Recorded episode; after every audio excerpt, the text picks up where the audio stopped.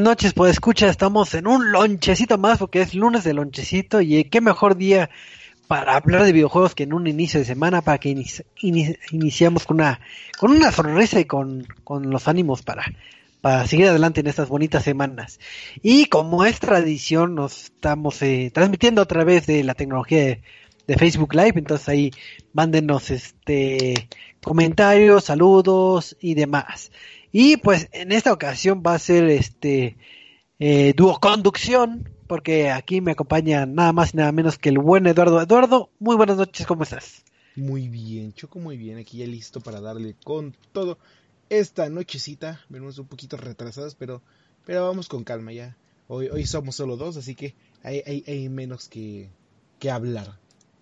Así es. Ahora el buen Michael se fue a, a un lugar muy lejano a, a trabajar o no crean que llegó tarde y ya no puede venir al show, pero ya ahí le mandamos un saludo. Ya no nos quiere.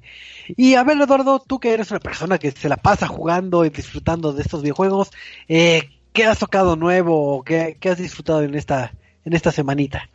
Eh, ¿Qué he jugado en esta semana? Fíjate que regresé un poquito a Rainbow Six Siege, estoy jugando League of Legends, prendí mi 3DS mi Nintendo 3DS para jugar este mm, Pokémon Horas, bueno, Pokémon este Alpha Zafiro, no, Omega Rubí.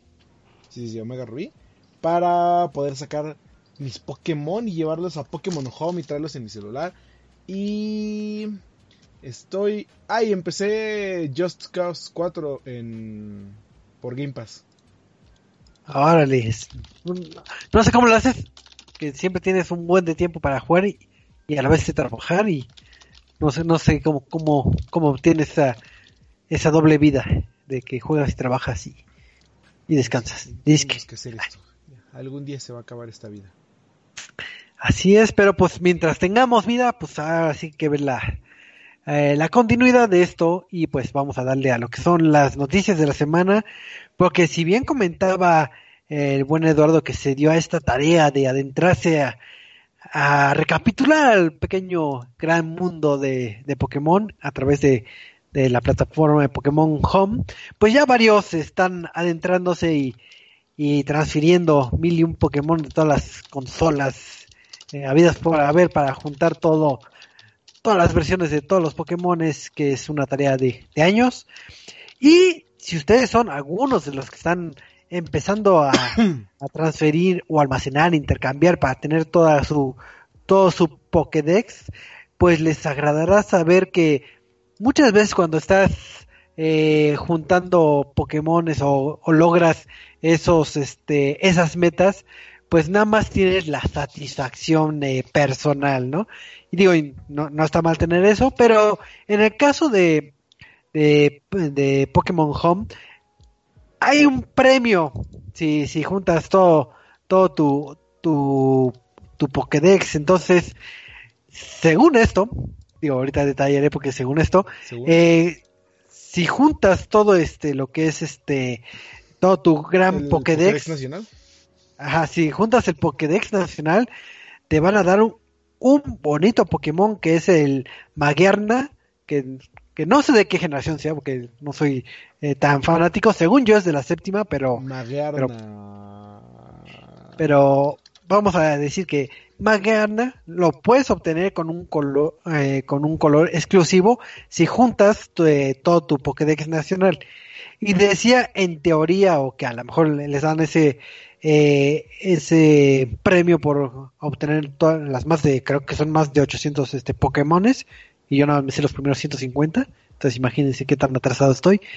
Pero eh, decía que a lo mejor, porque hay reportes de gente que ya llenó el, eh, el Pokédex en la, en, la plataforma, en la plataforma de Pokémon Home y recibieron eh, lo que es el eh, Maguierna, pero sin el color, digamos, exclusivo.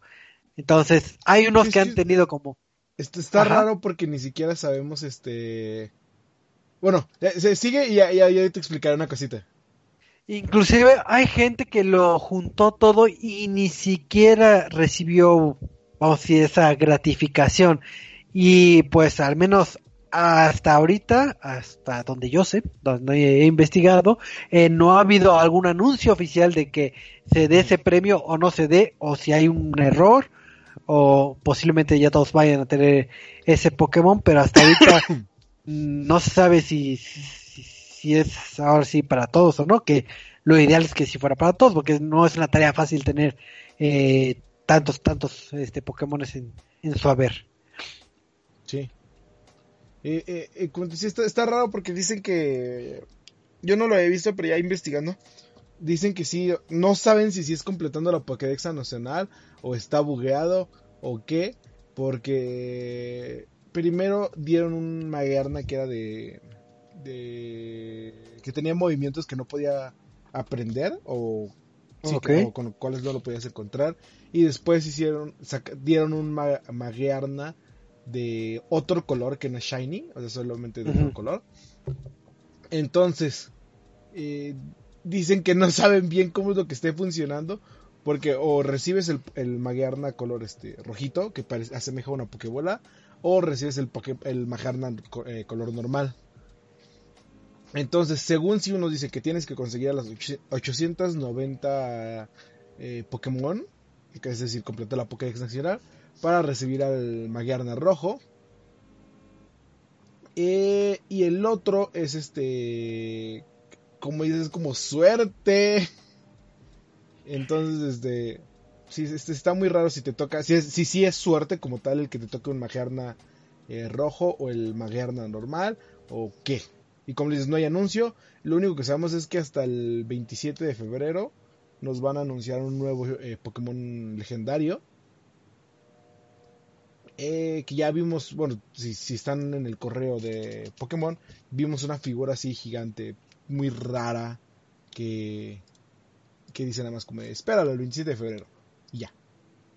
Pero sí, sí, sí está raro porque, pues sí. de hecho, Pokémon Home cuando salió, eh, generó mucho, mucho, este, confusión, porque muchos de los modelos cambiaron a la hora de entrar a Pokémon Home e incluso ya hay Pokémon Shiny eh, o variocolor que antes no había.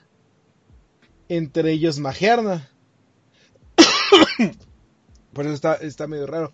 Porque de hecho cuando eh, ven los este todo lo que es el análisis del data de Pokémon Hub, ven que hay una versión Shiny y en toda la rebuscadera descubren que la versión, eh, bueno, los colores de la versión Shiny de Magerna son los que tiene esta Lily en Pokémon, eh, bueno, en la Lola, en este Pokémon Sun Moon, en el anime. Ajá. Lily tiene un encuentro en Magerna y todos se quedan como de, wait, entonces es el primer personaje en tener un Pokémon eh, legendario Shiny y es la y que es la primera vez que lo anuncian antes de que sea, bueno, que lo veamos antes de que sea anunciado siquiera como un Shiny. Entonces sí, sí, sí. Pokémon Home ha, sorprendido varias cositas por ahí. Pues sí. Ahora sí que tendremos que esperar a que den un anuncio oficial y ya nos digan si es al azar o si realmente todos lo van a tener, que creo que sería más justo que todos tuvieran, imagínate que después de la travesía y, ah, gracias por participar, pues como que no estaría tan padre. Y ahorita que estabas comentando, digo, haciendo un poquito de paréntesis de, de de este del mundo Pokémon estaba leyendo que creo que, que, regresó el Pikachu, Pikachu gordo, pero en creo que en el anime, creo que por ahí. Ah, no he visto el último capítulo. Ah, ya te spoileé, ¿verdad? Ya ah, eh, voy a ir un capítulo atrasado. Ajá. Este, me da risa porque el nuevo actor de voz de este de Pokémon, el que hace la voz de Leon, que es como el personaje, el campeón de de, de, Pokémon este, Sword Shield es la voz de Jojo en inglés de Yotaro Kuyo. Entonces es como de Yare Yare Daze pues sí pero ya. Lamento haberte spoileado pero pero cuando ves el capítulo ya platicamos mejor. Pero pues vamos a pasar a la siguiente noticia que que nos tienes que comentar algo de, del mundo del Overwatch, de la liga de Overwatch, ¿no? Eh, sí. Eh, lo, que pasa es que te estuvimos platicando hace dos, tres semanas, inclusive en el programa Sentinela de Control, el cual se eh, está disponible todos los sábados a las 6 de la tarde a través de las plataformas de Radio 13 Digital, ya sea que lo quieran escuchar en Radio Digital o en la plataforma de Facebook. Eh, hablamos de esports, deportes electrónicos, de todo lo que pasa. Pero reportábamos que el coronavirus en China principalmente había afectado muchos movimientos y muchos este, eh, muchas convenciones también se habían cambiado. Por ejemplo, la Mobile Business Week, algo así se llama, de Barcelona, se canceló hace unos, unos días por el outbreak de, coronavirus, por precisamente gran parte de los clientes y de los inversionistas y de todo venían de China, entonces se tuvo que cancelar. Y Games Developer Conference también ya dijo que no, lamentablemente no va a poder recibir a todos los este, conferencistas chinos.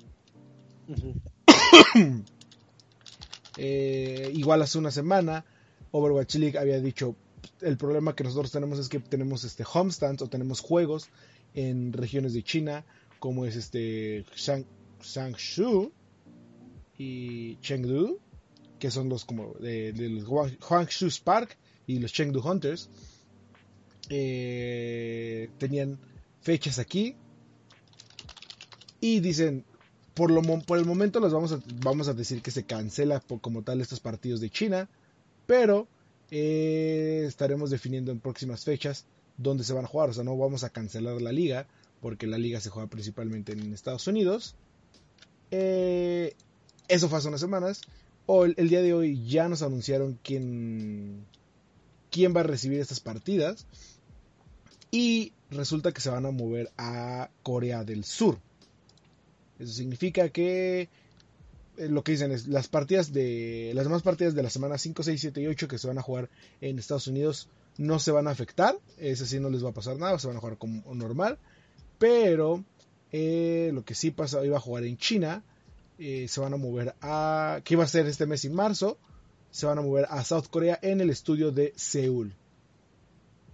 Entonces, todavía no tenemos tal cual la fecha ni el horario, pero no va, ya, ya vimos que no va a afectar a la liga de Overwatch, va a seguir como va a seguir su curso natural y dice que como te comentaba la semana 5 que es en Washington, la sexta en Florida y la séptima en Atlanta no, no van a cambiar de fecha.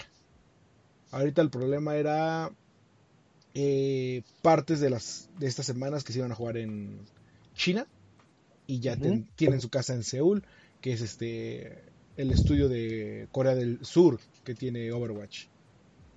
También Fíjate que... No, no, ah, perdón, perdón, nada más para complementarlo. No era, no era algo que no esperábamos porque previo a que se diera este anuncio, varios equipos de China anunciaron que se iban a mover también a Seúl para estar practicando por mientras. Entonces como pues creo que se va a mover la liga para allá. Pero sí, ya dijeron, no hay problema, no estamos este, todavía en graves problemas, podemos este, mover esto de aquí para allá. Digo, es lo padre, un poquito, digo, dentro del contexto, obviamente que pues, el coronavirus pues, no, no es una situación eh, agradable, pero lo padre y lo que hace también un poco distinto eh, este deporte electrónico, bueno, en los eSports, a comparación de los deportes tradicionales, es la facilidad que pueden eh, de de mover esas situaciones porque eh, si fuera otro deporte se tendría que eh, cancelar o hacer mucho movimiento muy complicado para, para la logística o los equipos.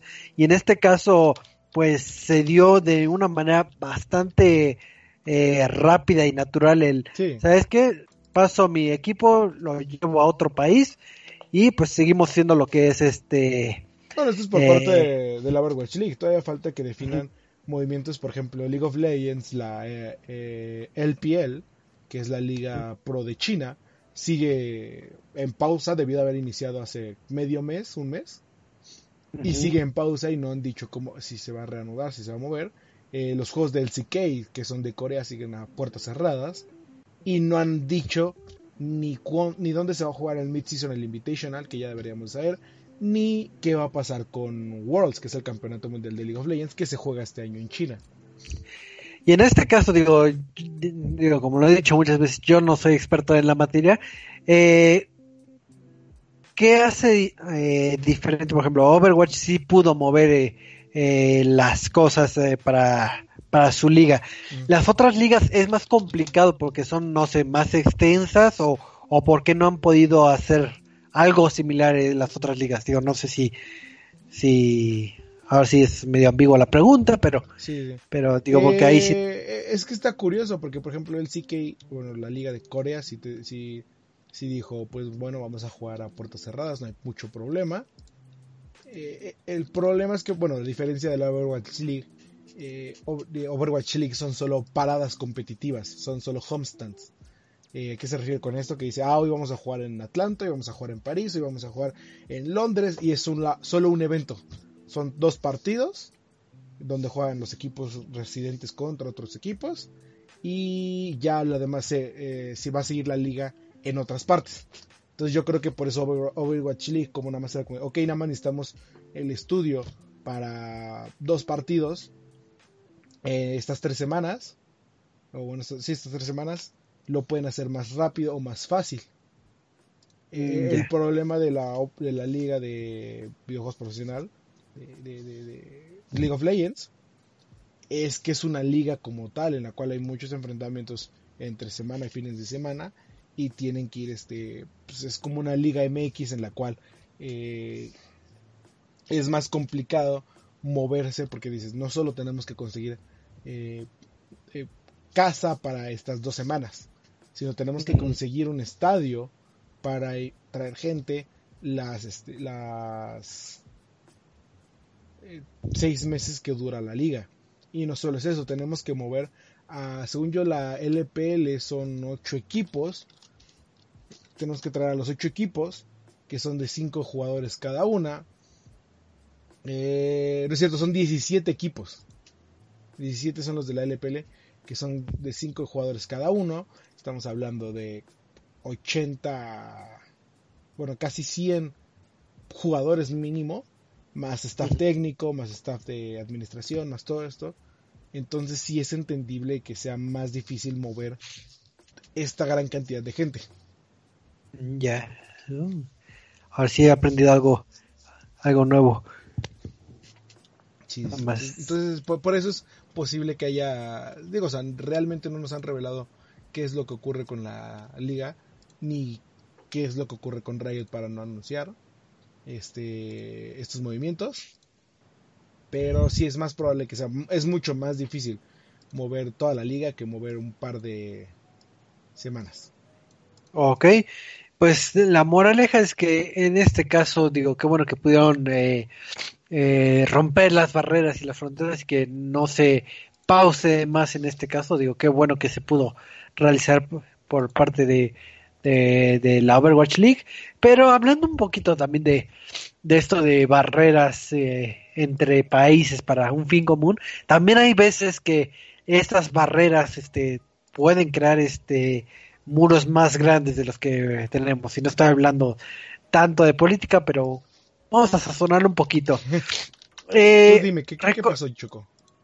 Pues recordarán que desde hace ya mucho, mucho tiempo eh, hay cierto eh, disputa sobre cómo tratar los migrantes en, aquí en la frontera, aquí en México con Estados Unidos, y se han tomado muchas medidas para para lidiar con el asunto, independientemente de que si es bueno o malo o, el cual, cuál debe ser nuestra posición política al respecto.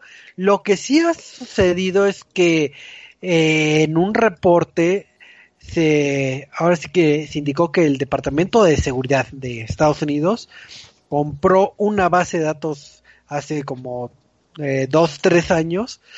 Eh, digo, hasta ahorita se filtró la información y esa base de datos tenía eh, e información de ciertos dispositivos móviles y de aplicaciones y juegos que la gente, eh, vamos, disfrutaba. Entonces, esa base de datos lo tiene lo que es este inmigración, lo que es aduana, este, ahí en la frontera.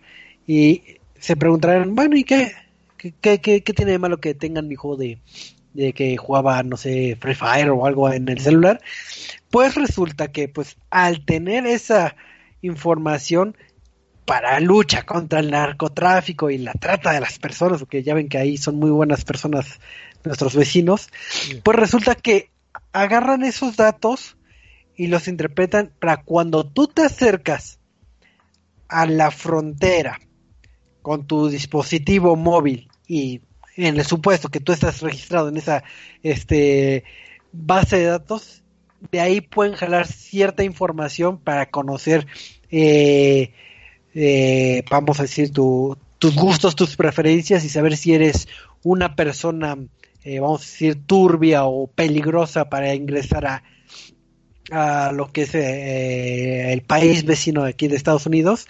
Entonces, aquí lo complicado es que nosotros apenas nos enteramos, bueno, o sea, la gente común y corriente se enteró de esta compra y lo, el tema de siempre de que la privacidad de datos, qué tan seguros son los datos, porque no sabemos de qué aplicaciones eh, tienen los datos ni de qué juegos, pero imagínate que, que, por un lado, digo, si es por fines de seguridad, está bien, pero el saber que puede ser que ya sepan que juego Gears Pop en mi celular y que compro mucho en Gears Pop, pues no, este, no, no, me alienta mucho que, eh, que tengan mis datos sensibles y que en teoría no los he concedido porque digo como muchos este usuarios no leen los eh, términos y condiciones etcétera puede ser que sí los haya cedido pero eh, pues ahora sí que ahí está ese, ese asunto escabroso. Entonces, si van a cruzar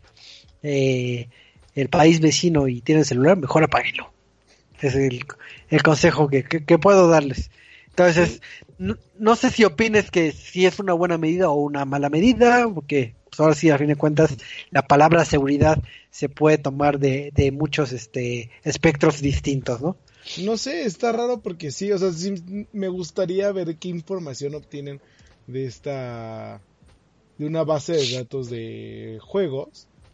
O sea, yo, yo lo, mi primera, mi primera lo primero que me imaginé era como de, ah, pues obtienen cuánto gastas en, videojuegos. No sé, obtienen, no creo que me vayan a negar el acceso por cuántas kills tengo en Fortnite, pero van a decir, este es muy manco. ¿Para qué lo queremos aquí? Entonces, sí, sí, te digo que se, se me hace un poco eh, curioso el hecho, ¿no? Sí, o que de hecho de, dentro de las aplicaciones, o sea, efectivamente hay juegos, pero también están aplicaciones dedicadas a compra en línea que tal vez podrías entender un poquito más de que, bueno, si compras eh, cosas este, peligrosas, pues es un peligro que entra al país. Ahí sí lo podrías entender, pero en el caso de videojuegos y también aplicaciones de meteorológicas, como que no veo el caso de que, oh, muchacho, es que eh, tú siempre ves en el, eh, no sé, para que sepa el patrón de cada cuando checas, no sé, la noche, no, no, no, sé, no, ya, ya, ya, ya, encontré más bien así como el uso tal cual que le dan, que es la geolocalización que tiene activado muchos videojuegos. Mm, ok, ok.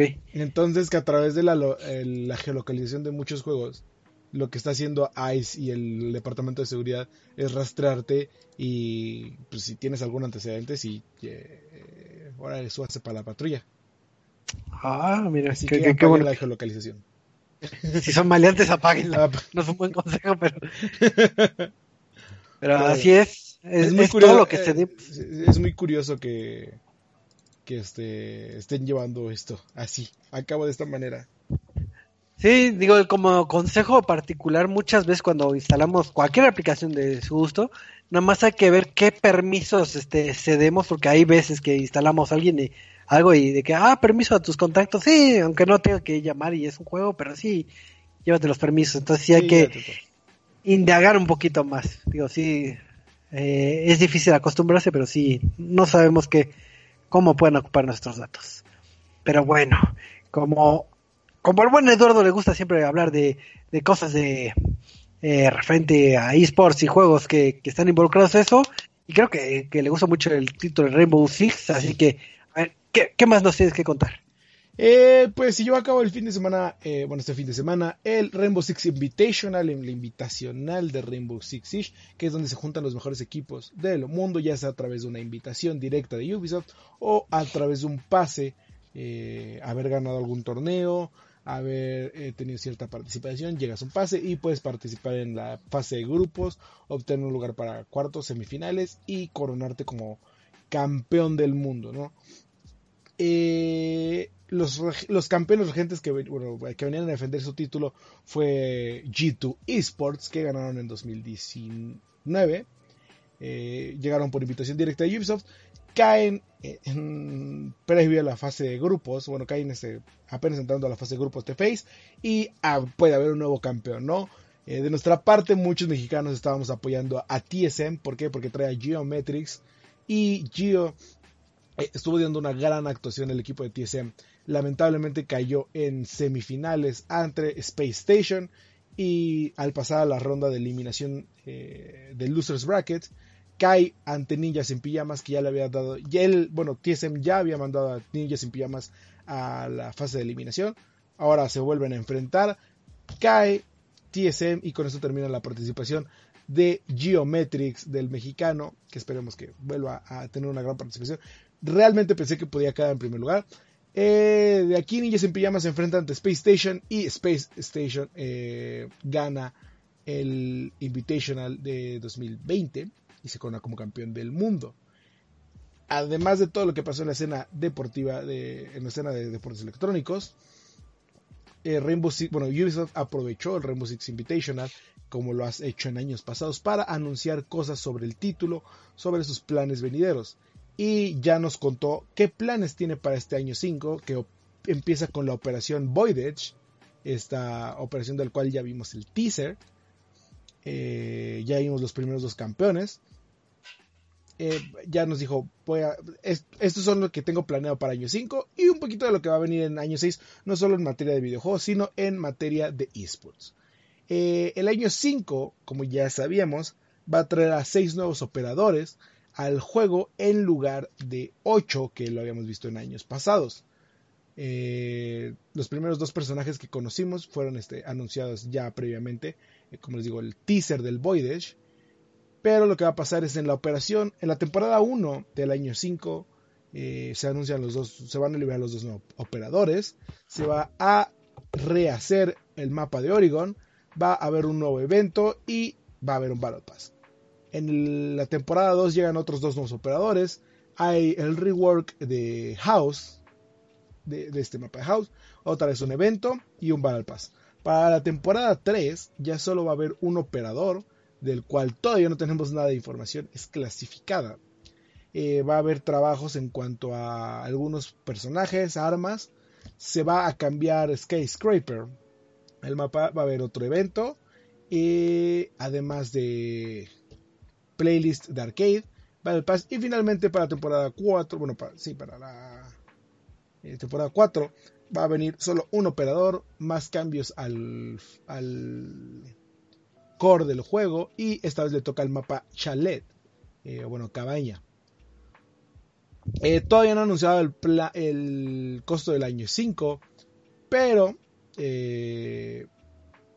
no sabemos este que si va a aumentar de precios, si va a disminuir o qué. Lo que sabemos es que va a haber dos operadores menos, a diferencia de los años pasados, pero ya se vienen los reworks de incluso de otros personajes. Lo platicaban los desarrolladores como Amaru, como este Clash, que querían, y como Lord Tachanka, que querían cambiar ahí cositas. Para el año 6 tenemos solamente cuatro operadores que van a llegar, entonces aquí es donde los este donde empezamos a preocuparnos un poquito porque está disminuyendo la atracción, podría decirse, de Rainbow Six Siege. No sabemos si esto en plan, con plan de que este haya otro Rainbow Six Siege en mira, o si solamente pues, vamos a disminuir a cuatro operadores por año, porque un modelo con ocho operadores sí era bastante, ¿no? Eh, se entendería que solo fueran cuatro al año, digo, League of Legends también anuncia entre 4 y 5 al año o menos. Eh, acaba de estrenarse Afelio, Set, llevamos 2. Sí, yo, creo como 3 o 4. Este, además de esto, nos dicen que van a seguir con el modelo de, eh, de los Battle Pass. Y en la materia de deportes electrónicos, México y Sudamérica entra a la escena competitiva. Eh, ya les estaremos platicando un poco más de lo que va a venir de la liga, del, la, liga de a la cual se transforma el campeonato mexicano de Rainbow Six. Y además de con esto, eh, lo que es México y Sudamérica va a tener un boleto para llegar al Major de, de Rainbow Six Siege. Entonces, si vienen cosas muy bonitas de Rainbow. Y ya estaremos viendo qué, es lo que ocurre por lo menos. Nos queda esperar para Operación Voidage, que es la primera con la cual va a iniciar este, este año. Y en este caso, digo, tú que tienes un poco de expertise, o, cuál sería tu opinión, digo, ahorita tocaste un tema de que el año 6 va a venir más escueto comparado contra otros años. Mm. ¿Tú crees que al término del año 6 ya se, estén, miras, como, como tú comentabas, eh, un nuevo Rainbow Six o que siga, eh, pues, no sé, otros dos años más este juego o que no sé cuánto tiempo eh, tenga comúnmente un título de este de esta envergadura, por ejemplo? pues es que no es, es diferente, es muy difícil de decir si, si se va a terminar el año 6. Eh, porque este es el primer título que Ubisoft entra con este con el modelo de Game as a Service, juego como servicio que, habían estado tomando. Eh, el, tengo es entendible que pasen de 8 a 4 porque en primera son muchos personajes y más cuando el enfoque de Rainbow Six Siege está tomando ya un aspecto deporte electrónico, así como lo es este League of Legends, así como lo hace Dota, así como lo hace... Eh, ¿Qué otro título? Eh, podría llamarse Clash Royale. Bueno, así como lo hacen estos títulos que están como que actualizando el contenido, es entendible que pasen de un modelo de, en lugar de eh, agregar 8 campeones, agregamos 4 y que están un poco más trabajados. Eh, no creo, bueno, no me atrevería a decir que a partir del año 6 ya se termina el juego, bueno, empiezan con un Rainbow Six Siege 2, porque este, el próximo año ya nos anunciarán qué va a ser del año 6 y del año 7 y del año 8. Eh, yo sí consideraría por lo menos otros dos años antes de que estén pensando en alguna actualización. El, problema, bueno, este, el asunto viene que más bien eh, tendría que ser una actualización mayor del juego que pida que hagan un Rainbow Six Siege 2. Mm, ok. Pero como están pues trabajando el Games as a Service, sí todavía le queda vida. Digo, sí esperaría que hasta que llegue o sea, la siguiente generación de videojuegos, sí ya podríamos estar hablando de, de la siguiente entrega, por así decirlo. Ok pues ahora sí que tuvimos mucha, mucha información de, de, Rainbow Six. Y pues nada más como, como pequeña nota, eh, nota feliz para los usuarios. Si, si ustedes soñaron por jugar Kingdom Hearts, pero ustedes son más de la consola de, del, del Xbox y nunca pudieron jugarlo, pues les recordamos que pues ya, ya van a poder disfrutar de, de los juegos de Kingdom Hearts el 1.5, el 2.5, el remix, el 2.8 y todos los puntos que, se les ocurran, porque pues, eh, apareció en digo, ya se había anunciado desde el año pasado que, que iba a estar ya esta, eh, esta franquicia en, en, la consola del Xbox. Y hace un par de días apareció mágicamente en la tienda de Xbox y lo dieron de baja así que ay ya me cacharon mejor lo mejor lo bajo pero pues ya pueden estar este eh, eh, disfrutando de todos, todos los juegos de Kingdom Hearts que se puedan imaginar, que ojalá, digo, no, digo, no sé si haya un experto por aquí de Kingdom Hearts, pero alguien que me explique en qué orden, porque nada más veo eh, punto 5, punto 8 y no sé si hay un orden en... Este Michael es el que más sabría y nos explicaría de cómo viene todo este relajo de los...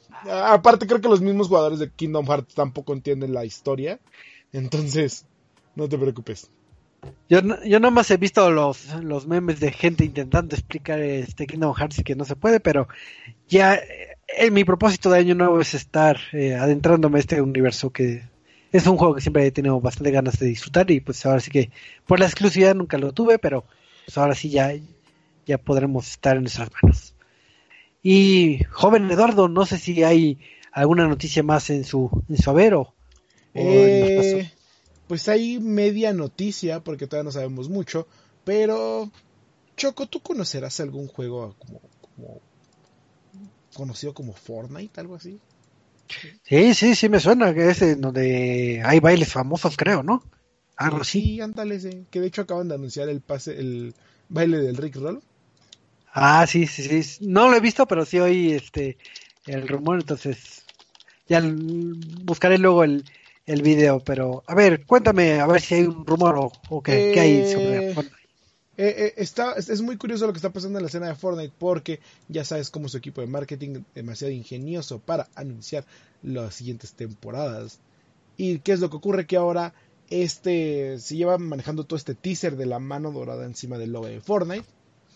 Y llega este nuevo teaser a México con un celular al cual puedes marcar eh, en México y te va a decir que hay un intruso detectado, se corta la llamada y no sabemos más. Entonces, eh, eh, es, bonito ver que eh, estos este, promocionales efímeros, porque tal, solo van a ser por mientras por el teaser, llegan a la Ciudad de México, no solo se quedan en Nueva York, no solo se quedan, creo que había sido Australia, donde también había habido como evento de, de una temporada de Fortnite.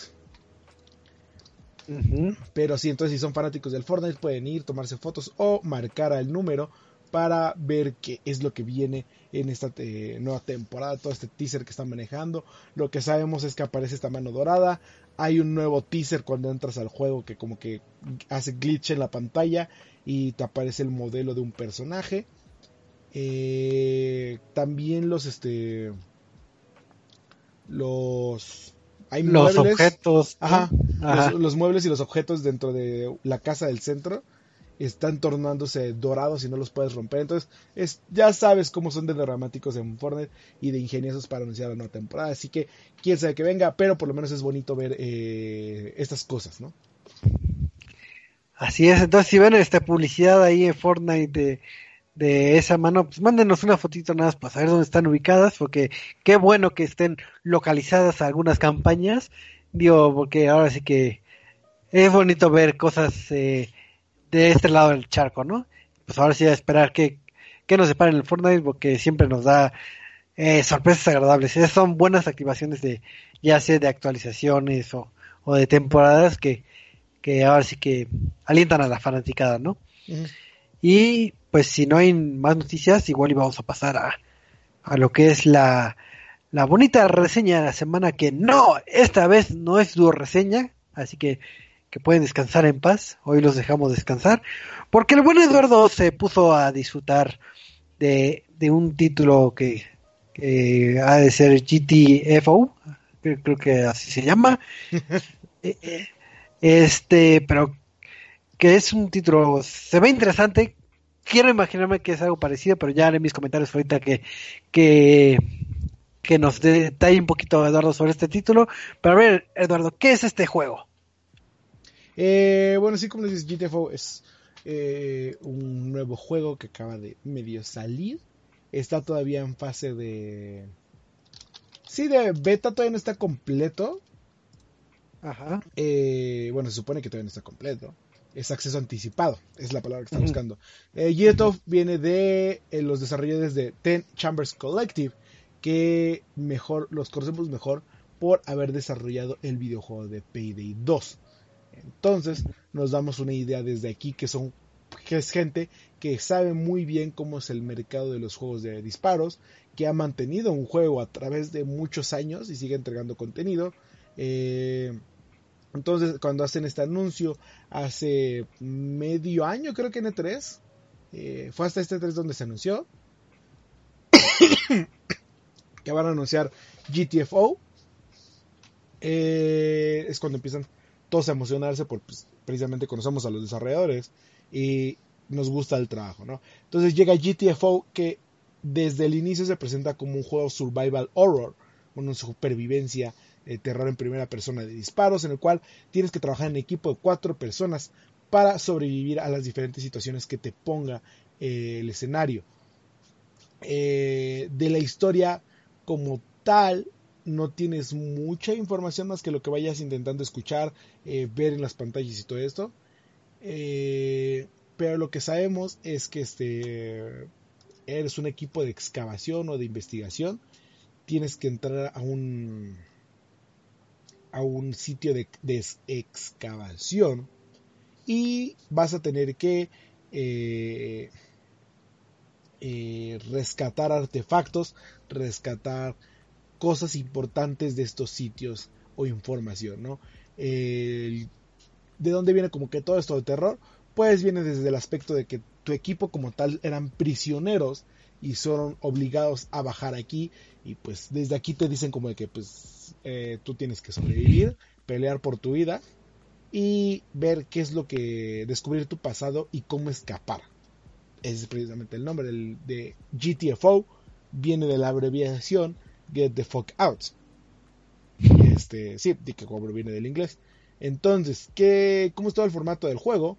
El formato tiene una base que se llama Rundown, que es básicamente hay diferentes expediciones, diferentes niveles en los cuales te van a asignar diferentes este, objetivos.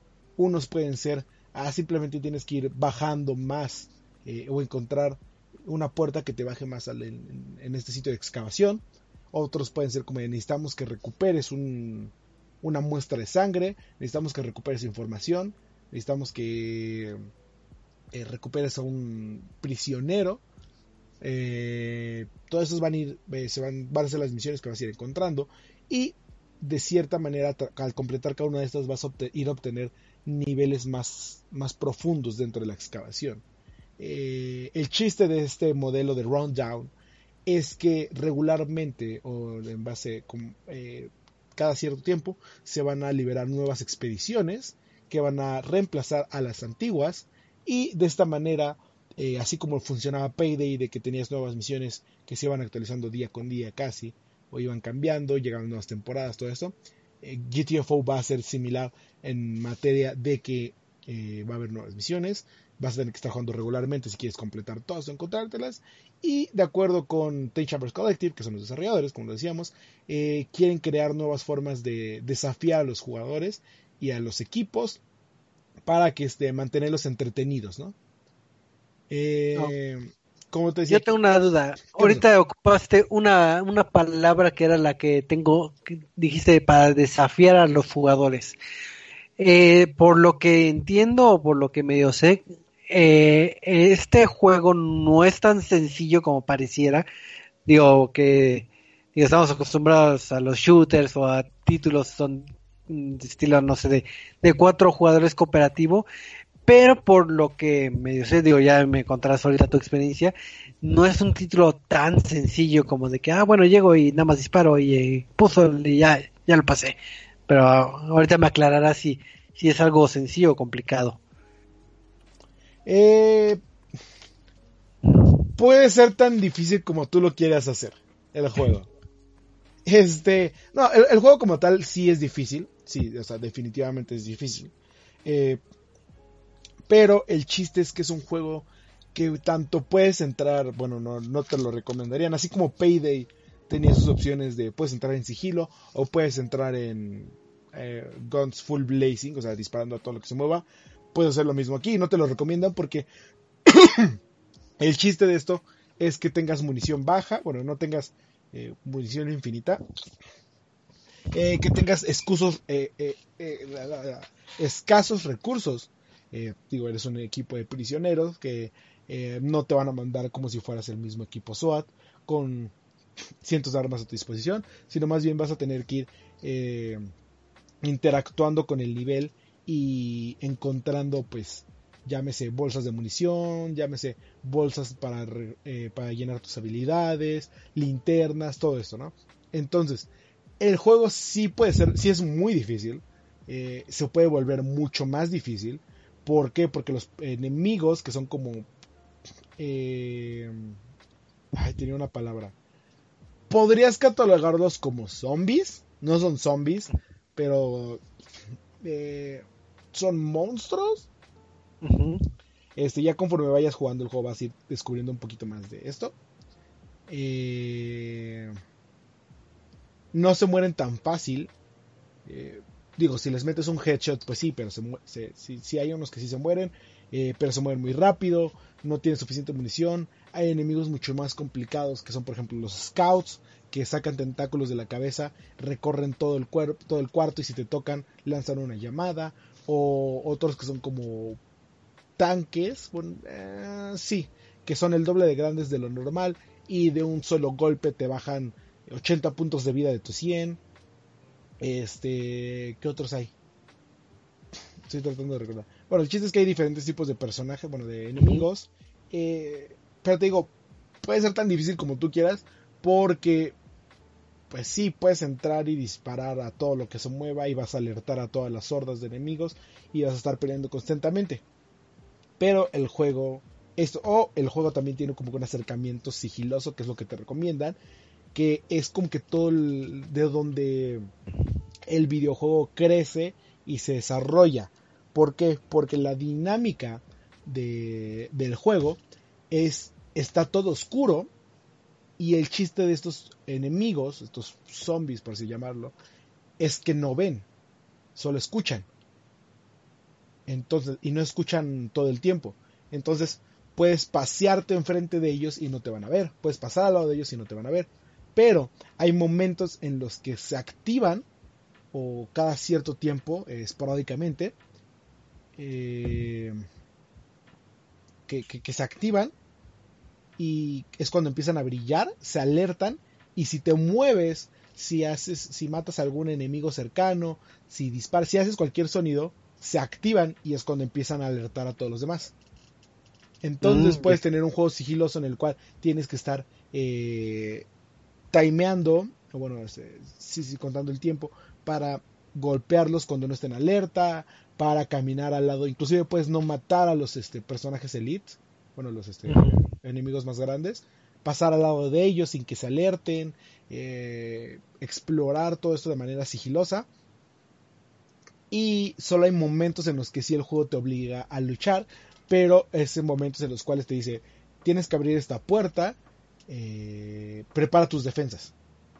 Y ya dentro de tus utilidades o poderes, si los quieres llamar, pero es más utilidades, traes torretas, traes minas, traes este, eh, para bloquear o para alentar los enemigos.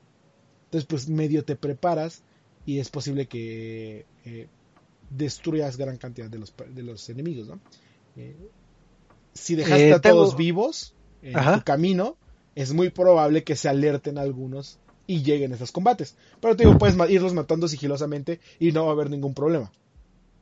Ok, una pregunta, digo, ya tocaste el tema de las utilidades. En este caso, al ser un juego enfocado en lo cooperativo y que sean cuatro personajes distintos, eh, si hay diferencias de que cada quien tiene su rol o es de que todos son, eh, eh, ahora sí que el mismo personaje nada más con skin distinta y, y avancemos todos son, es más como que todos son el mismo personaje, pero a la hora de estos enfrentamientos obligatorios que te platico, eh, sí ya es con que más definido el rol de las personas. ¿Por qué? Porque como tal, eh, las armas, por lo menos ahorita, no se puede decir que están tan balanceadas. O sea, es como la mejor opción es que todos traigamos la SMG o el Scout Rifle, cualquiera la preferencia, ya es si te gusta disparar a este, ráfagas o si eres más preciso en tus disparos. Eh, lo que sí cambia es las utilidades. El juego, eh, y el juego te lo advierte, es con juegues con una persona o con cuatro, el juego no va a cambiar. ¿Por qué? Porque el juego está diseñado para cuatro personas.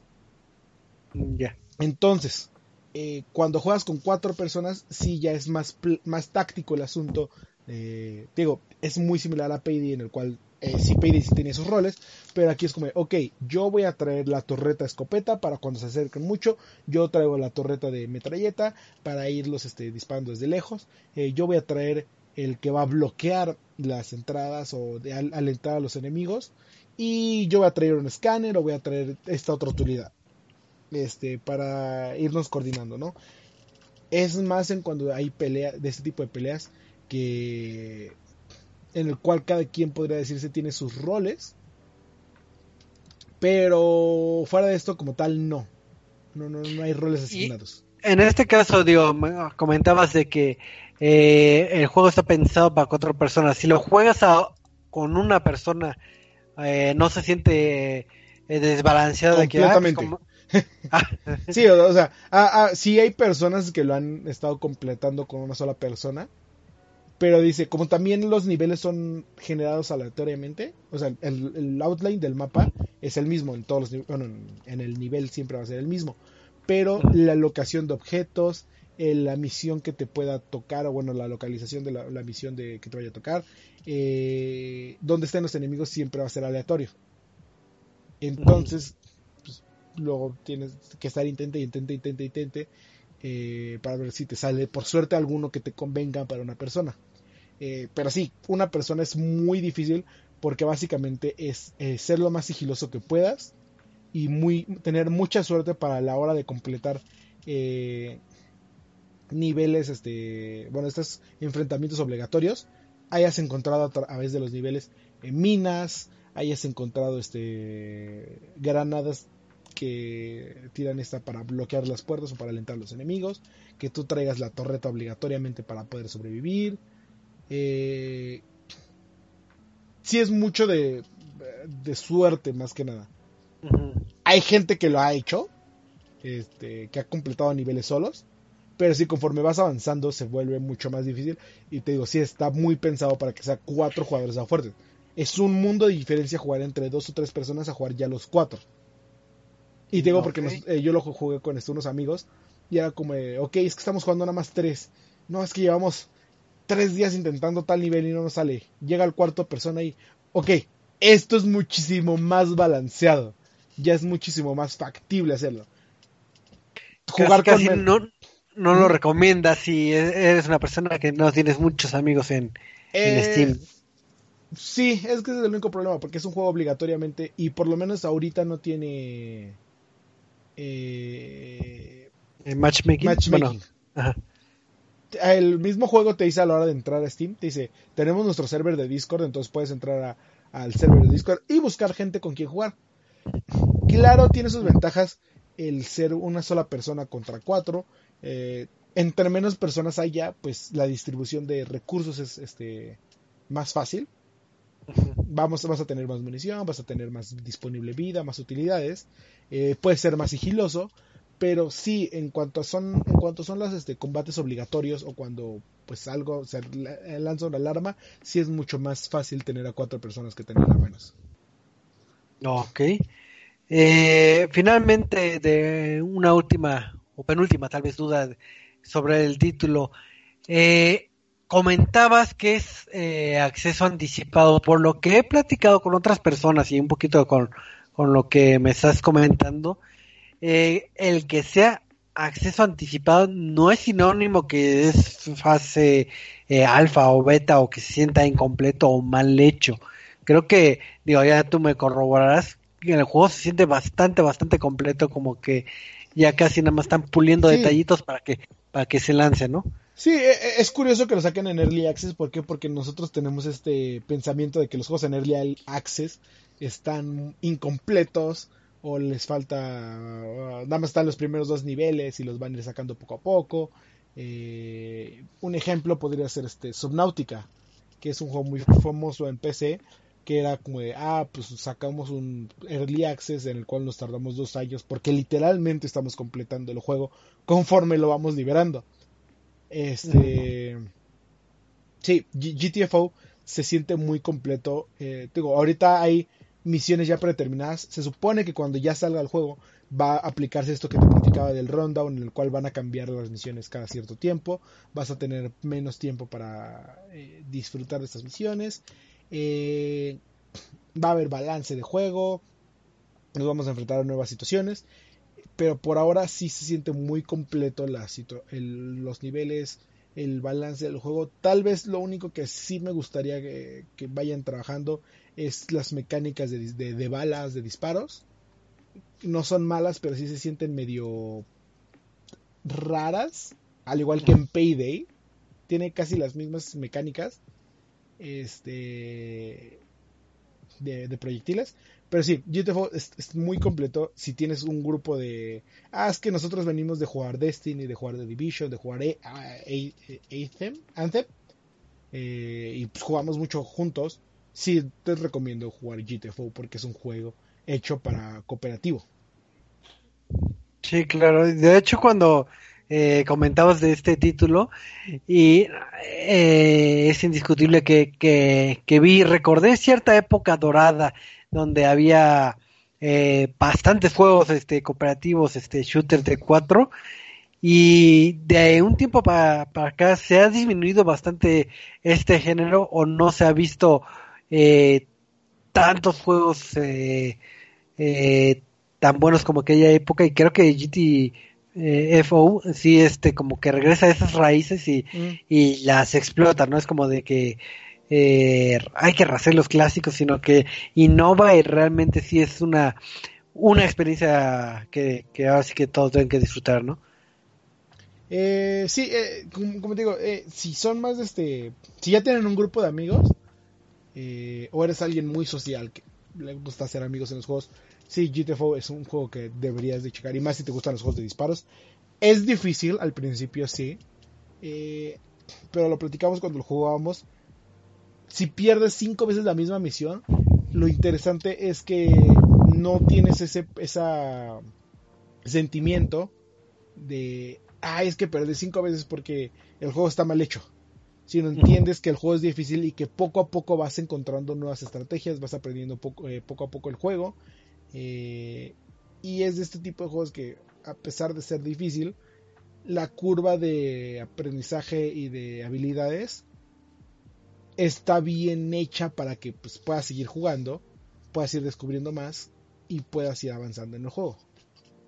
Entonces sí, jueguenlo. Está muy bonito la ambientación, el sonido. Eh, las gráficas pues, no van a ver nada porque está oscuro.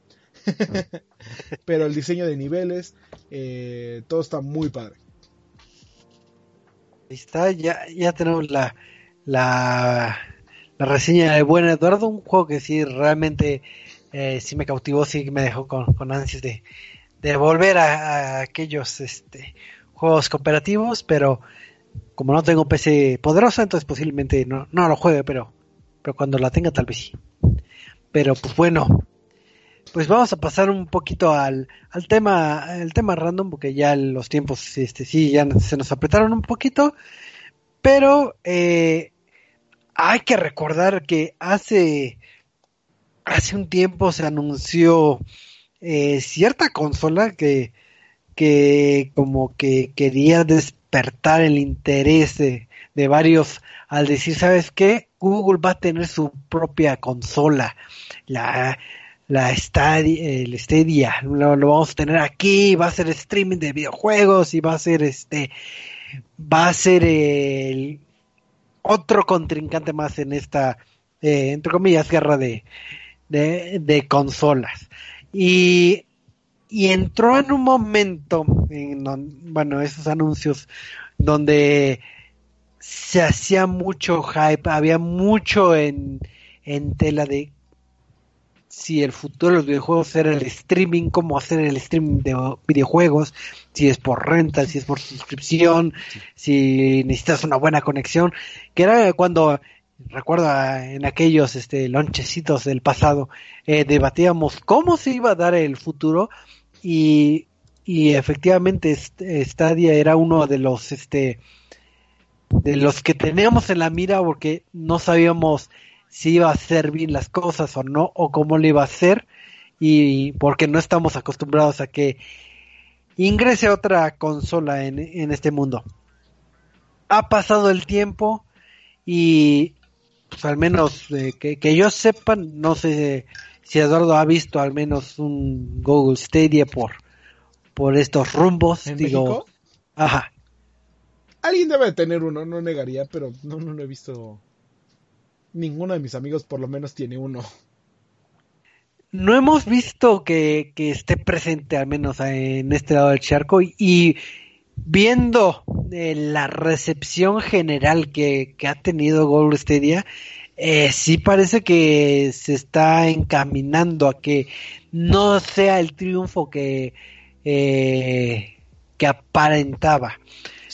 Digamos que uno de los problemas que, ha tenido el eh, Google Stadia es la comunicación. La comunicación de, de, super, ah, de parte de Google, de marketing, de, de todos. Digo, a mi PlayStation todos los días me bombardea de información, de cosas. Sean interesantes, sean no interesantes, sea eh, juegos pequeños, grandes. Igual manera eh, Xbox, inclusive de Steam estoy al corriente de noticias. Hay comunicación entre empresa y usuario.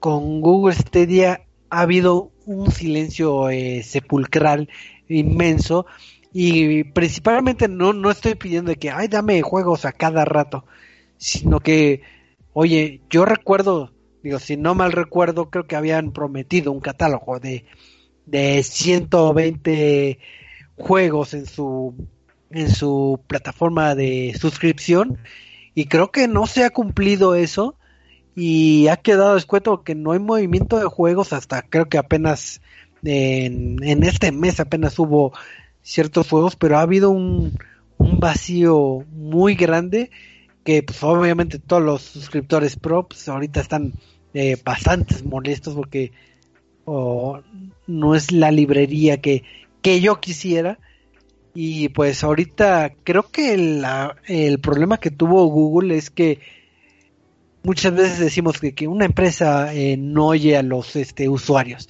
y creo que este fue el caso de Google que ni quiso oír ni quiso comunicarse y principalmente quiso vender eh, hardware.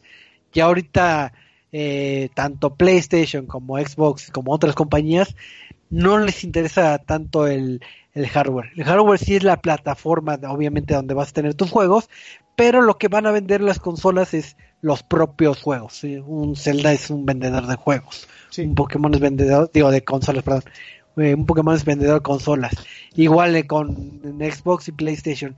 Google no tiene una rica biblioteca y, y no hay justificación y no hay... Sigue pagando, ¿qué son? ¿20 dólares al mes? No tengo el costo, pero sí es este una membresía este cara. Sí es este para mi gusto sí es cara y para lo que ofrece. Realmente sí es este el, paquete de fundadores costaba 129 dólares, que era el el control con Chromecast, con tres meses de Stadia Pro, eh, Destiny 2 y tener un nombre exclusivo en Stadia. Este, Ese era con que el pase Pro. El mensual cuesta, si es parte de la Founders Edition, 10 dólares.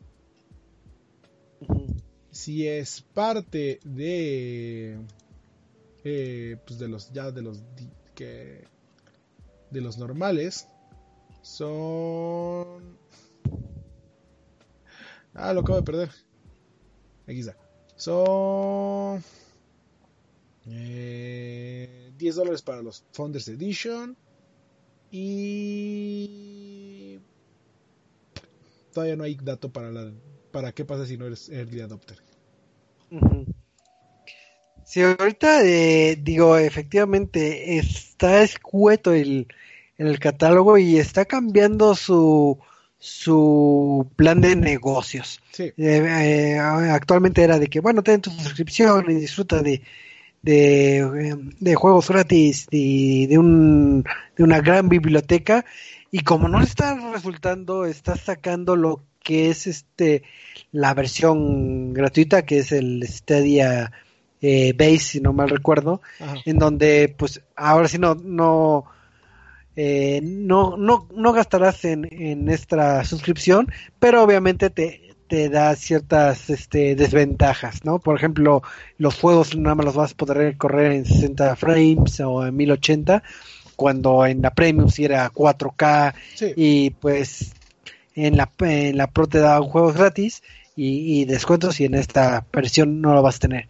Digo, es un buen acierto para adentrar a la gente sin embargo, el problema es que ha habido muchas promesas de, de las conexiones con los equipos Android y, la gente, la poca gente tal vez que estaba eh, inscrita a Pro y viendo los resultados que ha tenido eh, la consola y el servicio, pues digo, yo pondré en tela de juicio que, que sigan pagando y mejor me paso a un, a, un ambiente eh, gratuito. Entonces, eh, creo que sí la ha tenido... Ajá. Sí, Google sí ha tenido muchos problemas. desde el inicio que habían dicho como, ah, es que nosotros tenemos juegos en 4K. Y cuando los veían era como, esto no es 4K. Y ya el Google tuvo que hacer así como, bueno, es que es de acuerdo a los desarrolladores y ellos lo tienen que desactivar y permitirnos que no sé qué. Eh, y hace a, principios de, bueno, más bien a finales de enero, salía todo un hilo de Reddit en el cual iba contando día a día y llegó este empezó en 40 días y a la fecha lleva dice llevamos 69 días sin que haya un nuevo anuncio de un juego o algún lanzamiento nuevo.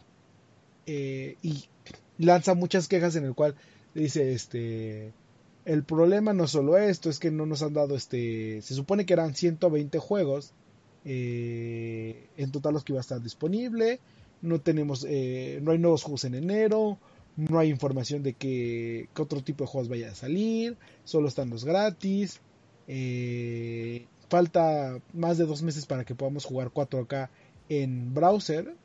No tenemos este. Todavía ni siquiera hay controles que sean totalmente wireless, este, inalámbricos.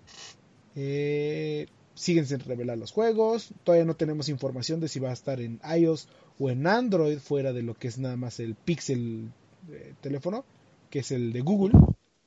Eh, no nos han hablado de Stadia Base, que pues eso ya acaba de pasar. Eh, no han hablado de lo que es el Family Sharing. Y dice, lo peor es que no han hablado con la comunidad y no han escuchado con ellos.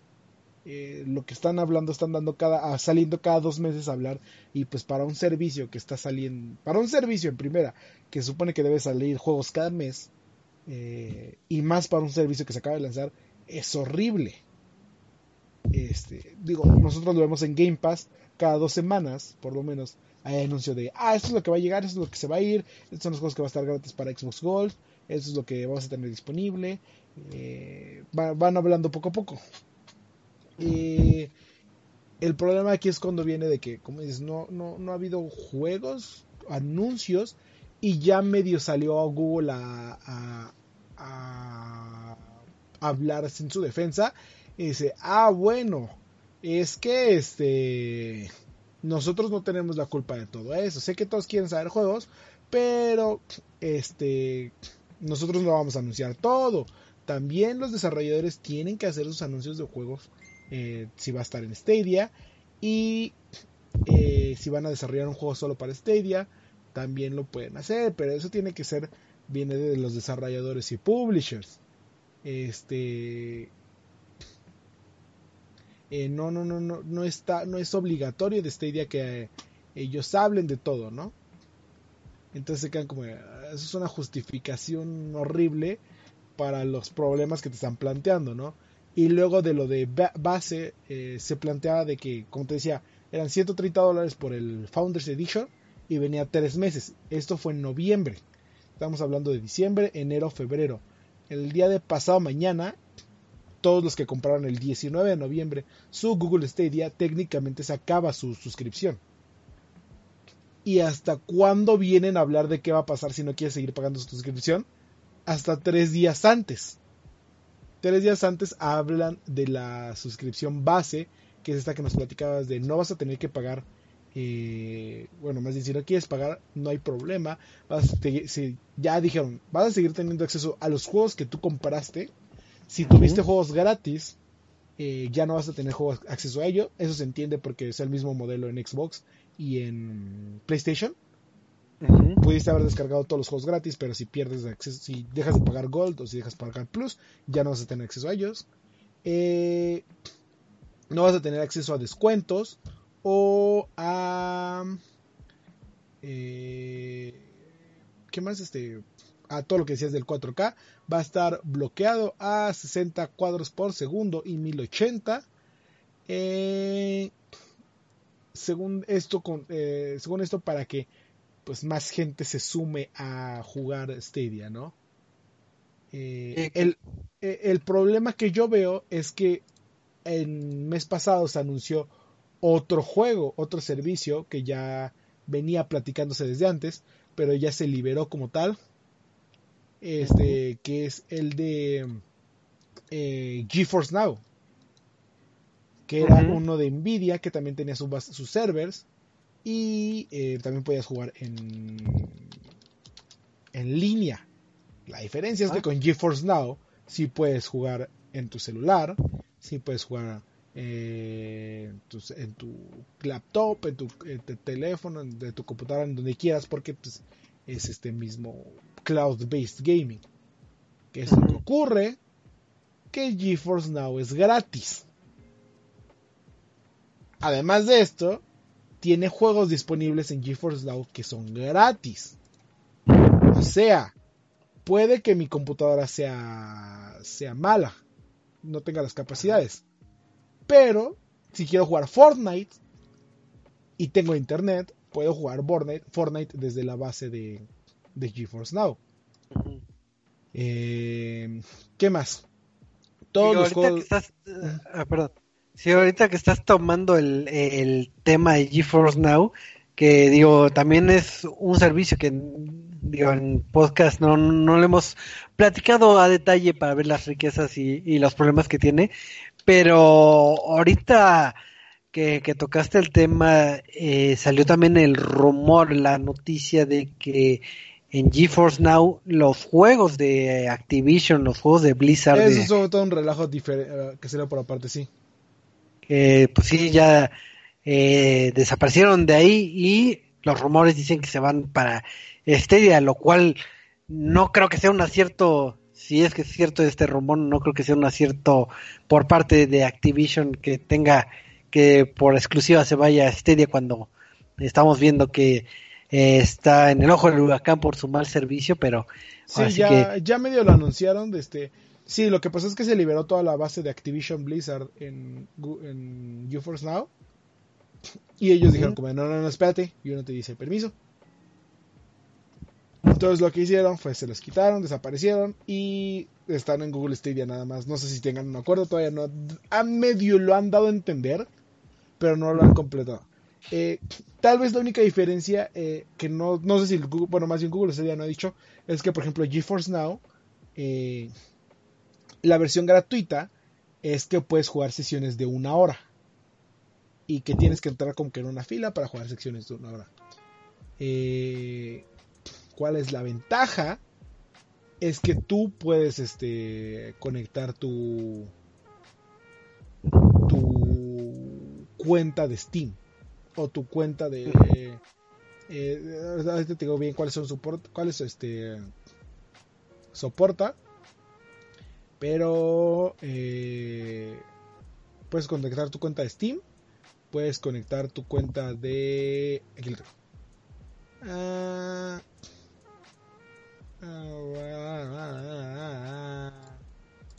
aquí está. Dice... No perdí. el chiste es que, puedes eh, conectar este, ciertas cuentas, ¿no? Y... Y en este caso, eh, no en GeForce también te deja conectar, ¿no? Infiero, o sea, no, no, no, no eh, cuántas Steam. Según yo sí. Eh, estoy tratando de ver cuál era todos los que aceptaba. Eh, ¿Dónde está? Lo perdí. Pero sí, el chiste es que si tú tienes tus juegos ya, si ya son tuyos los juegos, este, los puedes jugar en GeForce Now a diferencia de Stadia, que los tienes que comprar en la plataforma de Stadia. Sí, digo, y es triste porque creo que el mes de, febrero nada más anunciaron como cinco juegos de eh, Stadia y, digo, tampoco son unos juegos que, que, digas, no, pues son títulos AAA muy, muy queridos, sino tenemos títulos como Serious Sam, que eso ya lo hemos visto y disfrutado mil veces ahí en, en diferentes este, dispositivos. esto sí como que sí deja bastante que desear el, el, el anuncio, ¿no? O, tal vez está opacado con todo el trabajo e infraestructura que tienen eh, lo que es este PlayStation y, y Xbox, por poner, por poner unos ejemplos. Ahora, nuestra opinión, digo, para ir cerrando un poquito más. Este movimiento de Google Stadia, ¿crees que le dé nueva vida y que haga que vamos más se enrolen en esta eh, en este dispositivo o simplemente ahorita ya está dando patadas de ahogado por sobrevivir. Eh, antes de eso ya, ya encontré eh, soporta ah. Steam, Uplay y Epic Games. Okay. Entonces básicamente son casi todos los juegos de Steam. Eh, sí dice que hay algunos que pueden que no estén disponibles por la región. todo lo de Ubisoft. Y pues Epic Games, que es Fortnite y bla, bla, bla. Este, son los que puede, soporta. Eh, todavía no han hablado de Origin y Activision Blizzard como lo estamos viendo. Este eh, todavía está, pues, más bien tienen, han de tener un deal con con eh, ¿cómo se llama esto? Es de Stadia. No sabemos todavía. Eh, y yo creo que son patadas de ahogados. El, problema es que el juego, eh, bueno, la plataforma estaba destinada a morir y, esto lo veo con muchos desde aspecto de marketing, en el cual eh, el problema viene cuando no esté, cuando no preguntas qué es lo que quiere la gente en lugar de qué puede hacer. Y muchos expertos de marketing dicen lo mismo y lo comparan con fracasos como lo fue el, la computadora en la nube de SunDisk hace 20 años. Y dicen, ¿cuál fue el problema de, de Google? Fue que plantearon todo esto y lo primero que preguntaron es, ¿qué podemos hacer? ¿Qué podemos hacer? Ah, pues tenemos toda la capacidad de servidores para eh, subir juegos a la nube y para dejar que las personas lo jueguen. Tenemos todo ese poder. ¿Qué quiere la gente? La gente no quiere esto. ¿Por qué? Porque lo que yo puedo hacer requiere que la gente tenga internet de 100 megas, de 50 megas. Es muy raro los que tienen en México o en cualquier otro país fuera de Estados Unidos más de 20 megas. Son raros. Inclusive en estos servicios de Easy, de eh, Axel, de todos estos que dicen, ah, tienes hasta 100 megas, muy rara vez llegas hasta 100 megas. Entonces, el problema de Google Stadia de por qué nació muerto, básicamente, es porque Google preguntó primero qué podemos hacer, a qué quiere la gente, o cuál es un mercado que no ha explotado. Este, aparte de esto, viene el problema de, ah, es que este, tienes que comprar tus juegos en Google Stadia, en la plataforma de Google Stadia. ¿Qué pasa cuando Google Stadia desaparezca? Pues lo mismo que con las otras plataformas de que eh, pues ya no voy a tener yo juego, no lo voy a tener en PC ni siquiera, a diferencia de plataformas como los GeForce Now, que dice, ah, yo solo pongo la base de servidores, Steam y los demás se van a encargar de tener los juegos, de tener tus juegos, de venderte eso. sí, eh, claro. Y aparte de esto, te digo, tienen muy, han tenido muy mala comunicación eh, con los jugadores. pagar una plataforma de 120 dólares por un control que dicen no es ni siquiera wireless. Eh, no hay 4K, no hay 1080, tiene, sí tiene lag, es muy complicado y muy mal desarrollado como lo hicieron. Entonces sí pienso que eh, Google este ya tiene los días contados. Yo comparto eh, tu opinión porque principalmente tuvo un inicio muy aparatoso y ha continuado con esa sequía de información, independientemente que este mes haya liberado muy poquitos juegos. Si siguen, vamos, con, con este ritmo, sí tendrán juegos, pero ahorita hay incertidumbre. Porque conocemos a Google y como efectivamente es muy buena esta empresa, también eh, es muy común que presta a cancelar servicios, plataformas de la nada, eh, así que... Eh, ah, me olvidaba mencionar eso. Ajá. Entonces es una práctica muy común en Google de que bueno y ahora ya no hay este plataforma para que no sé para cursos ahora es esta plataforma eh, parecida pero distinta Y, hace esos cambios garrafales que principalmente, digo, digo, tal vez uno que no esté empapado en videojuegos está, eh, no lo vea, sino nada más ve la sequía de juegos o que no, no es común comprar, eh, conseguir el hardware. Pero muchos este, desarrolladores también han tenido ese, esa queja y ese eh, miedo de que cómo me voy a subir a esta plataforma si sé que ahorita han dado un servicio de muy mala calidad, sabemos las prácticas eh, que han tenido Google y yo como desarrollador, ¿para qué me voy a meter ahí si es un, ahora sí que un balazo en el pie, vamos a decirlo este, eh, en este sentido? Entonces, la incertidumbre y mala imagen que ha tenido no es como con otras marcas que decimos, ah, bueno, nada más ha pasado la mala racha, pero puede seguir este eh, en pie, sino que realmente ya todos lo vimos como que no se va a recuperar de, de, todos los problemas que ha tenido en este, vamos a en este timeline de sucesos. Entonces, tristemente, eh, pues eh, no, no vemos este futuro. Bueno, nuestra opinión es que no hay, no, hay futuro. Eh, es como le dices, este, ¿cómo, cómo puedo este, confiar en eso si sabemos cómo es Google?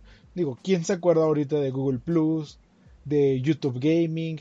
Y dices, como, ¿cuál fue el último anuncio este, de tecnología o de equipo que hicieron que desapareció? ¿Quién se acuerda de Google Glass? ¿Dónde quedó Google Glass? Estos lentes que nos encantaron a todos. De, ah, es que tienen un cuadrito y convierte todo en realidad aumentada, bla, bla, bla. ¿Quién se acuerda de estas cosas? Desaparecieron porque Google dijo, ya no le voy a dar presupuesto al proyecto. Google Glass ahorita creo que ya nada más funciona para secciones, sectores manufactureros y empresas así eh, de manufactura o de logística ya no está abierto al público. Ya ni siquiera tienes información al, público para, sobre Google Glass. Entonces sí, eh, no, no te puedo decir en un en dos años va a desaparecer, eh, pero sí está, está muy posible que, que terminen el servicio. Así es, de hecho, eh, como anuncio este parroquial, eh, Google ha desactivado más de 120 servicios. De hecho, una página muy curiosa que es un cementerio de aplicaciones eh, que se llama cementerio.co, en donde buscas eh, las empresas y te ponen todos los servicios que han tenido y eh, ahora sí cuánto duraron, ¿no? Como si fuera un cementerio de aplicaciones. Y curiosamente dije, voy a, voy a buscar y pues son más de 14 páginas de servicios de Google que ha, dado de baja. Entonces es una práctica eh, muy común en Google, entonces eh, es muy posible que, que suela suceder. Digo, en este caso, en el target de México, creo que no nos afectaría tanto porque yo no he visto en venta pues esa consola o que conozca eh, varios que, que, que, la utilicen, realmente no. Entonces, por, por ese lado no me preocupo mucho por este target en México, porque efectivamente uno de los fuertes puntos que dijo este, que comentó este Eduardo, es que la conexión a internet aquí en México no da para, para ese servicio. Entonces no nos llega a afectar, pero digo, es una noticia triste porque recuerdo los inicios y sí es, teníamos como la ilusión de que, ay, la lucha de servicios de streaming viene por muchos, este, eh, canales, que es algo que sí se ha dado en, en, en servicio streaming de, digital de, de películas y series, sí estamos viendo realmente un gran catálogo de varios proveedores, pero en videojuegos se, se acortó porque muchos no supieron eh, cómo llevarlo a cabo. y aparte, el, un, una base de videojuegos, bueno, una base de este de streaming de videojuegos es muy difícil de controlar. No es lo mismo hacer una temporada de que te tardas, que será medio año, un año en hacer de una película o una serie a dos, tres años que son el desarrollo normal de un videojuego. No es lo mismo que hay 50 series que están produciendo al mismo tiempo a 10 juegos que se están produciendo al mismo tiempo. un servicio de streaming de, videojuegos es muy difícil. Y creo que de las pocas empresas que lo, han logrado bien es GeForce y Game Pass. Que digo, tienen diferentes enfoques, pero son de las gente de los que lo han logrado bien. Pues sí, así es. Entonces, tristemente es ahora sí que fue una muerte anunciada, ¿no? De Google Stadia y pues no le deseamos mal, pero no veo forma de que se recupere y pues yo creo que ya con, con, estas tristes palabras eh, terminamos este bonito podcast. Así que... Fs. muchas Fs. Y eh, Eduardo, eh, anuncios parroquiales y despedidas. Eh, anuncios parroquiales, pues ya saben que los esperamos el próximo sábado, bueno, como todos los sábados a las 6 de la tarde en Centinela de Control a través de plataformas de Radio 13 Digital. y los esperamos los lunes para Reset Lounge estén al pendientes porque se viene mucha información de deportes electrónicos en México. La, estaremos cubriendo la liga de League of Legends, Liga Latinoamérica. Estaremos, eh, cuando se todos los anuncios de Rainbow Six, también andaremos por ahí. Eh, entonces vienen muchas cositas, así que estén al pendientes. Y no se olviden de visitar nuestro YouTube eh, ResetMX para encontrar entrevistas, videos, coberturas de todo lo que andamos haciendo. Así es, pues muchísimas gracias, este Eduardo, por tu tiempo y muchas gracias a todos los espectadores que nos estuvieron viendo a través de Facebook Live en vivo o los que nos están escuchando en el bonito recalentado a través de iBox, Spotify y otras plataformas más. Y pues recuerden que pues, nos vemos todos los lunes aquí en la Ciudad de México a las nueve y media y pues eh, pues nada, ya nada más descansen, disfruten de esta semanita jugando, jugando videojuegos y a dormir porque ya es tarde. Así que nos vemos hasta la próxima. Bye.